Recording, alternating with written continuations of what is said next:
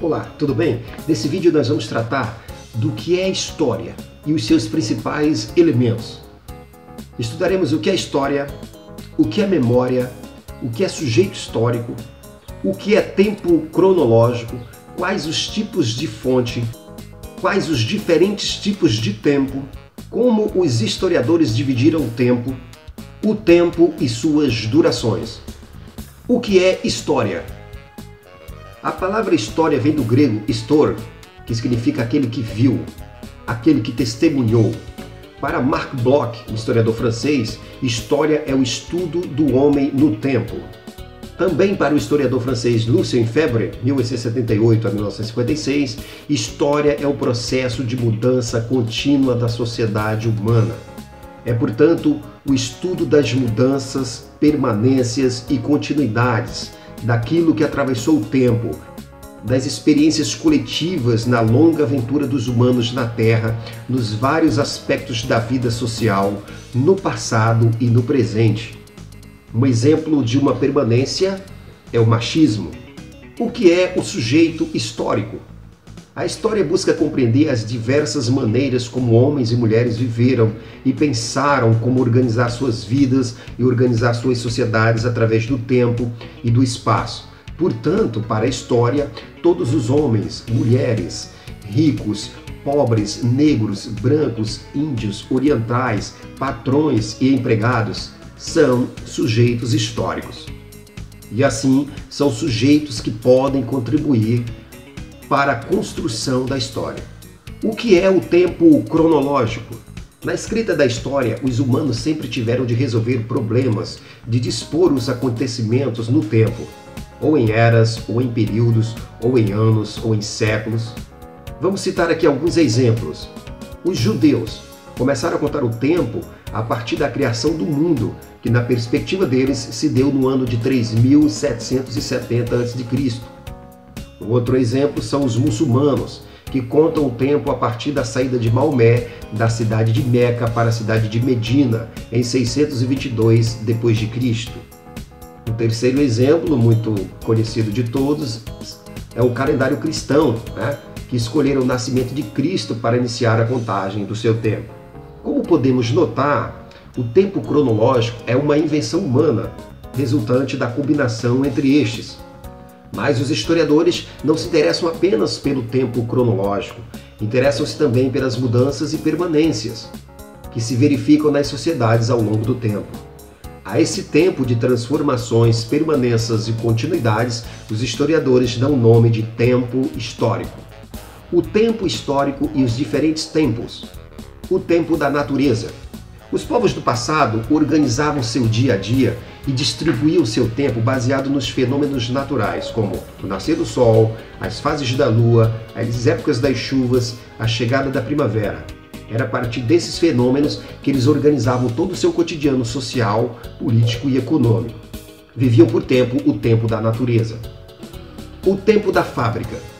No século XVIII surgem as fábricas onde mulheres e crianças trabalhavam de 14 a 18 horas diárias. Tinham, portanto, hora para entrar, para sair, para ir ao banheiro e para comer. O tempo na vida social acabava por ser regido pelo tempo da fábrica estes viviam o tempo da fábrica. O tempo da informática. Hoje, com o avanço da informática, podemos enviar mensagens para alguém na China em alguns segundos. Podemos também conversar em tempo real com uma pessoa de um país distante, como também podemos realizar uma cirurgia à distância com o uso de computadores e robôs. Portanto, as pessoas de hoje vivem o tempo da informática. Assim podemos dizer que nós e os índios Kayabi vivemos em diferentes tempos históricos embora vivamos no mesmo tempo cronológico, século XXI. Os historiadores do século XIX dividiram o tempo em dois grandes períodos, a pré-história e a história. A pré-história é de 2 milhões de anos atrás, né, quando aparecem os primeiros hominídeos, e termina com a invenção da escrita em 3000 a.C. E a história, de 3 mil anos antes de Cristo, com o aparecimento da escrita aos dias atuais. Nessa visão, a história tradicional foi dividida em quatro grandes períodos: a Idade Antiga, a Idade Média, a Idade Moderna e a Idade Contemporânea.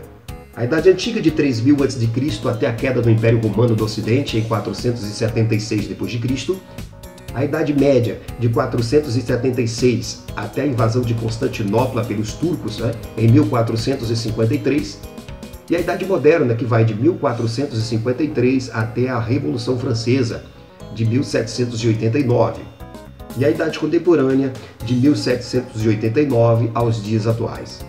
O tempo e suas durações.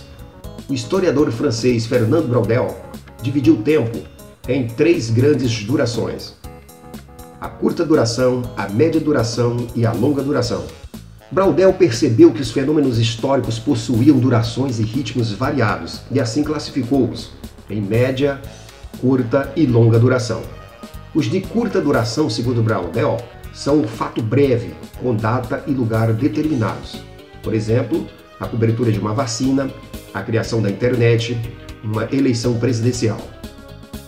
Os fatos de média duração né, são episódios como a Revolução Francesa, de 1789 a 1799, e o regime militar, de 1964 a 1985, ou seja, períodos de média duração que podem levar anos ou algumas décadas. Tais fenômenos são chamados de conjunturais, pois ressaltam de flutuações no interior de uma estrutura. Para Braudel, os fenômenos de longa duração são fenômenos como o cristianismo ocidental e o capitalismo, ou seja, são fenômenos que duram períodos maiores que um século. Tais fenômenos são chamados de estruturais e para compreendê-los é preciso inseri-los na longa duração. As fontes históricas. O passado não pode ser ressuscitado. Então, só se pode conhecer o passado por meio de vestígios marcas deixadas pelos seres humanos na sua passagem pela Terra. Esses vestígios usados pelos historiadores são textos gravados em pedra ou papel, imagens diversas, relatos orais, objetos da cultura material e imaterial e outros. As principais fontes históricas. Nós vamos ter as fontes escritas, imagéticas, orais e fontes da cultura, material ou imaterial. Principais fontes escritas: documentos oficiais, leis, uma carta, um artigo de jornal ou revista, uma letra de música, um poema.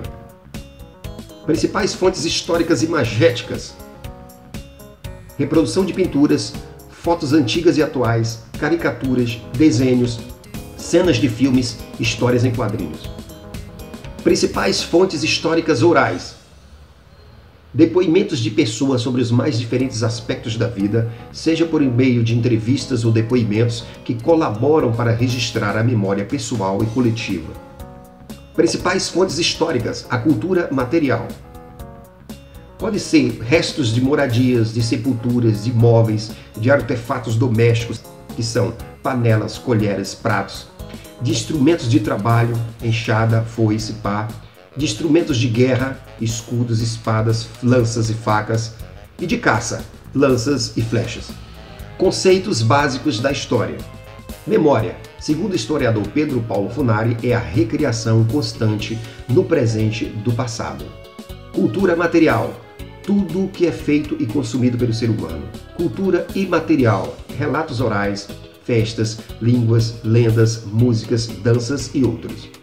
Essa aula foi um resumo do que é história e os seus principais elementos. Espero que vocês tenham gostado. Dê um like aqui embaixo, se inscreva no canal e até a próxima.